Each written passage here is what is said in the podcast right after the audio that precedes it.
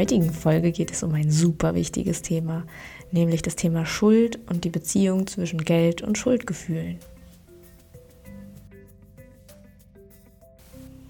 Wie wichtig und zentral dieses Thema ist, merken wir auch an diesen ganz berühmten Glaubenssätzen wie Geld ist böse oder Geld ist schlecht, reiche Menschen sind böse, Geld verdirbt den Charakter. Dahinter steckt so dieses Gefühl oder der Eindruck, wenn wir Geld verdienen, wenn wir reich, wenn wir vermögend werden, laden wir Schuld auf uns. Ich möchte jetzt gleich zu Beginn erstmal gerne unterscheiden zwischen Schuld und Schuldgefühl. Das ist nicht unbedingt dasselbe. Man kann reale Schuld auf sich laden. Da gilt es dann, diese anzuerkennen und entsprechend Verantwortung zu übernehmen. Und ein Schuldgefühl kann aber auch unabhängig davon entstehen und auch sehr irrational unpassend wirken zu dem eigentlichen Anlass. Ähm, das merkt man vielleicht daran, dass Außenstehende das gar nicht nachvollziehen können, äh, dass man da so ein Schuldgefühl hat. Übertragen wir das Ganze jetzt mal auf Geld. Ähm, das spiegelt natürlich meine persönliche Ansicht gerade wieder. Ich glaube, es gibt sowas wie eine reale Schuld bezüglich Geld. Ähm, die gibt es dadurch, dass wir einfach in einer sehr privilegierten Situation sind, dass wir vielleicht diesen Podcast gerade anhören können, uns keine Gedanken um unser Obdach machen müssen oder ob wir genug zu essen haben. Und ich glaube, das ist eine Schuld, für die wir nicht direkt ja ursächlich etwas können. Also ich zum Beispiel glaube, dass es Zufall ist, wo auf der Welt ähm, genau wir geboren werden, also tatsächlich auf welchem Kontinent, in welchem Land und was da für wirtschaftliche, gesellschaftliche Bedingungen herrschen. Mm, deswegen glaube ich nicht, dass man da was für kann. Aber dennoch sind es Privilegien, die man anerkennen muss und für die man auch Verantwortung übernehmen sollte. Und da sind wir jetzt schon so bei einem ganz wichtigen Punkt. Ähm, wie soll das aussehen? Wie kann ich äh, Verantwortung dafür übernehmen? Und ähm, je nachdem, wie gut du diese Frage für dich beantworten kannst, desto mehr oder weniger hast du vielleicht noch das Gefühl, dich schuldig zu fühlen. Und ich glaube, gerade in dieser Situation ist es ja auch gar nicht schlecht, so diese Verantwortung zu fühlen und ähm, da auch tätig zu werden.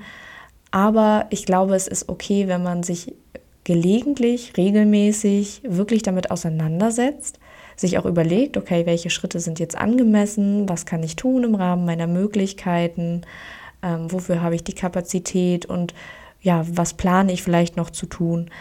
Aber wir müssen das nicht jeden Tag machen. Wie gesagt, das ist meine persönliche Ansicht, aber ich glaube, dass wir einen schlechten Deal machen, wenn wir uns äh, schuldig fühlen, Verantwortung übernehmen und trotzdem uns weiter schuldig fühlen. Und äh, genau, deswegen die Einladung, überleg einmal, wie kannst du für dich bei den Privilegien, die du vielleicht hast, wie würde es da für dich aussehen, da Verantwortung für zu übernehmen? Ähm, genau, durch welche Tätigkeit oder wie könntest du das irgendwie ausgleichen, wie müsstest du dich verhalten, ähm, dass du damit verantwortungsvoll umgehst. Das war jetzt so ein bisschen der, ja, vielleicht etwas schwierig zu verstehende theoretische Teil. Ich habe hier jetzt bewusst nicht so richtig viele Beispiele genannt, ähm, weil ich nicht möchte, dass du meine Lösung für irgendwelche ähm, ja, für den Umgang mit Privilegien irgendwie einfach übernimmst, weil das muss für dich passen, sonst wird für dich auch nicht das Gefühl entstehen, dass du einen guten Umgang damit gefunden hast. Ähm, ich möchte noch mal so ein paar andere Beispiele nennen, aber wo Schuldgefühle entstehen können, wenn es um Geld geht. Ähm, wir waren ja jetzt eher so bei wirklich großen gesamtgesellschaftlichen Dingen. Mm, Schuldgefühle können aber auch in kleineren Situationen entstehen. Zum Beispiel, wenn ich mehr Geld bekomme als jemand anders, wenn ich äh, eine Summe erbe. Wenn ich Geld ausgebe, kann Schuld entstehen oder so ein Schuldgefühl. Wenn ich Geld nicht ausgebe, wenn ich Geld für was Falsches ausgebe, wenn ich mir etwas gönne oder wenn ich Schulden habe, die ich nicht zurückzahlen kann, wenn ich mir von jemandem Geld leihe. Und das sind jetzt nur so ein ganz paar ähm, Beispiele für so Situationen. Und ja, kannst dir mal überlegen, ähm, in welchem Thema bei dir das irgendwie so aufploppt, dieses Thema sich schuldig fühlen. Vielleicht ist es auch gar nicht dein Thema, ist ja auch voll okay. Aber find auf jeden Fall mal so für dich heraus, ähm, an welcher Stelle das bei dir so aktiv wird. Ja, die Lösung für diesen, diesen Konflikt, für dieses Problem ist, glaube ich, immer ähnlich und immer vielleicht so ein bisschen dieselbe. Ich habe die eben schon kurz angesprochen. Es ist oft so eine Entscheidung zwischen Verantwortung und Schuld. Also entweder man hat Schuld oder man übernimmt Verantwortung. Ähm, ich glaube, beides ist irgendwie blöd. Also ist immer die Frage bei diesen Themen, wo du irgendwie das Gefühl hast, das passt noch nicht so richtig, musst du vielleicht so an so einen Glaubenssatz ran, der da ist. Oder du kommst zu dem Ergebnis, nein, es ist tatsächlich äh, nicht gut, was ich mache. Dann kannst du überlegen, okay, was, was kann ich tun? Wie kann ich Verantwortung übernehmen? Wenn wir mal das Beispiel nehmen, du hast ein, ja, irgendwie ein Schuldgefühl, wenn du vielleicht Geld ausgibst für irgendwas, was, äh, ja, ich sage jetzt mal so ein klassisches Beispiel, was nicht nachhaltig ist, was vielleicht nicht biologisch ist, äh, was keinen guten CO2-Fußabdruck hat, ähm, dann kannst du ja für dich entscheiden, okay, wie möchte ich meinen Konsum denn überdenken, wenn diese Werte mir wirklich wichtig sind? Und überprüf da auch nochmal, sind die Werte dir wirklich wichtig oder kommt das irgendwo anders her? Wenn das aber wirklich deine Werte sind, dann kannst du ja für dich entscheiden, wie sieht für mich ein bewusster Konsum aus. Und auch da nochmal, fang lieber an, anstatt es perfekt zu machen. Und das gilt, glaube ich, gerade bei diesen so großen Themen. Ähm, vielleicht schaffst du es noch nicht in jedem deiner Lebensbereiche, bei jedem Konsumgut irgendwie alles 100% nachhaltig und genau deinen Werten entsprechend zu machen. Aber was du dann tun kannst, ist dir hier und jetzt, vielleicht heute in einem Notizbuch, einmal zu gucken, was möchtest du jetzt, ich sag mal, die nächsten sechs Monate auf jeden Fall machen? Was ist da möglich? Was ist da finanziell möglich? Ähm, zum Beispiel irgendwie Gemüse nur noch auf dem Markt kaufen oder so.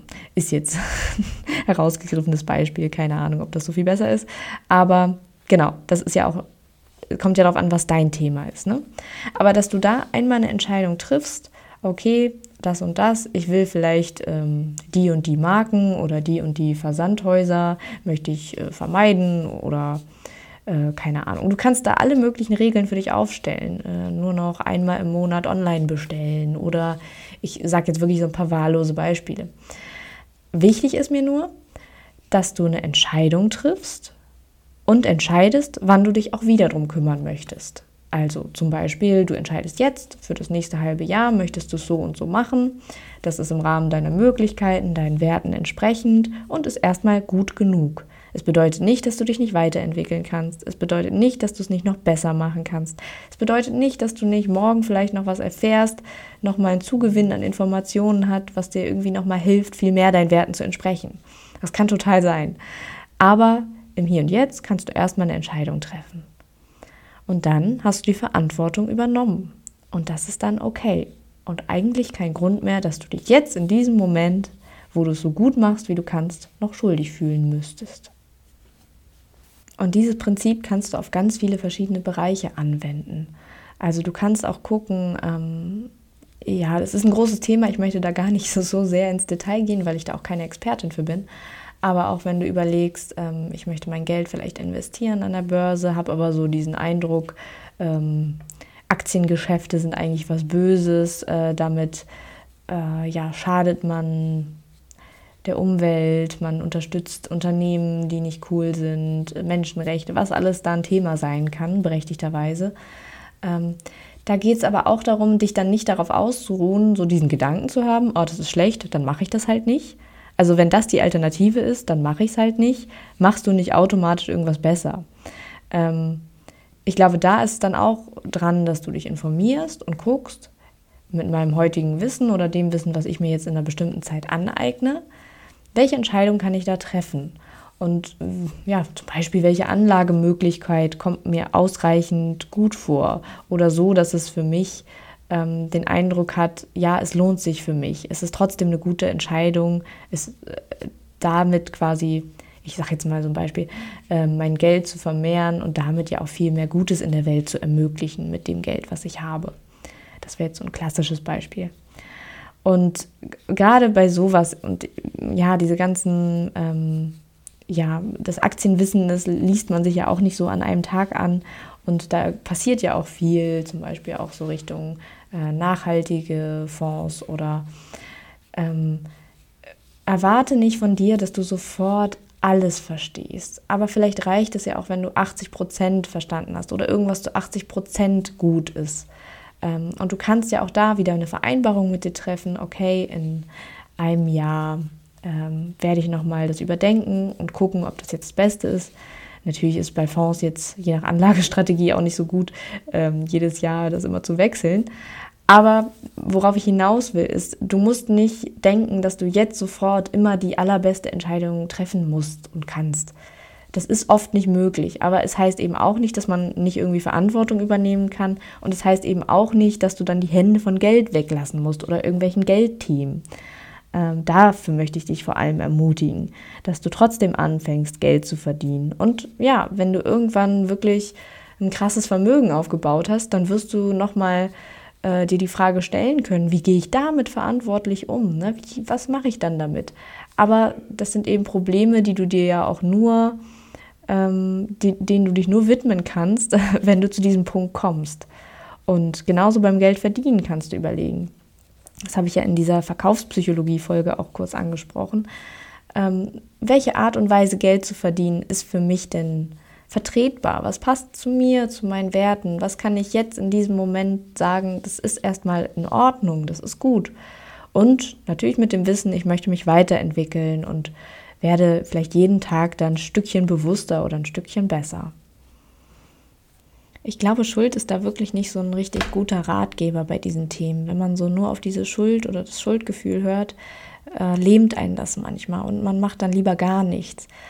Aber die Wahrheit ist ja, wenn man gar nichts macht, ähm, ich sage mal einfach relativ arm lebt oder so, dass man so von Monat zu Monat vielleicht gerade kommt, dann kommt aber auch niemand um die Ecke und sagt dir, wow, du bist ein richtig guter Mensch, dass du äh, an diesem kapitalistischen System möglichst wenig mitmachst oder ähm, das passiert nicht. Und ich glaube, auch dein eigenes Gefühl wird nicht sein, ah, okay, ich mache möglichst wenig in diesem System und deswegen bin ich möglichst gut. Ich glaube, es ist andersrum deutlich klüger, das System so für dich zu nutzen, ähm, dass du das möglichst gut machst und vielleicht sogar das System positiv entwickelst. Also denk da doch ruhig ein bisschen größer. Und dieser Shift äh, Verantwortung statt Schuld bringt dich einfach auch nochmal viel mehr in eine proaktivere Situation, statt irgendwie nur zu reagieren. So, ich glaube, dann sind wir auch am Ende dieser Folge. Das war ein unheimlich schweres Thema und natürlich habe ich es jetzt ja auch nur etwas verkürzt in dieser Podcast-Folge behandelt. So schwer dieses Thema auch ist, das, also gerade deshalb steckt da unheimlich viel Potenzial drin, dir Leichtigkeit und Gelassenheit zu geben, je mehr du dieses Thema irgendwie für dich ähm, bearbeiten kannst. Und deshalb freue ich mich, wenn du diese Chance ergreifst und ich wünsche dir außerdem viel Erfolg und Geldfreude und freue mich, wenn wir uns bald wieder hören.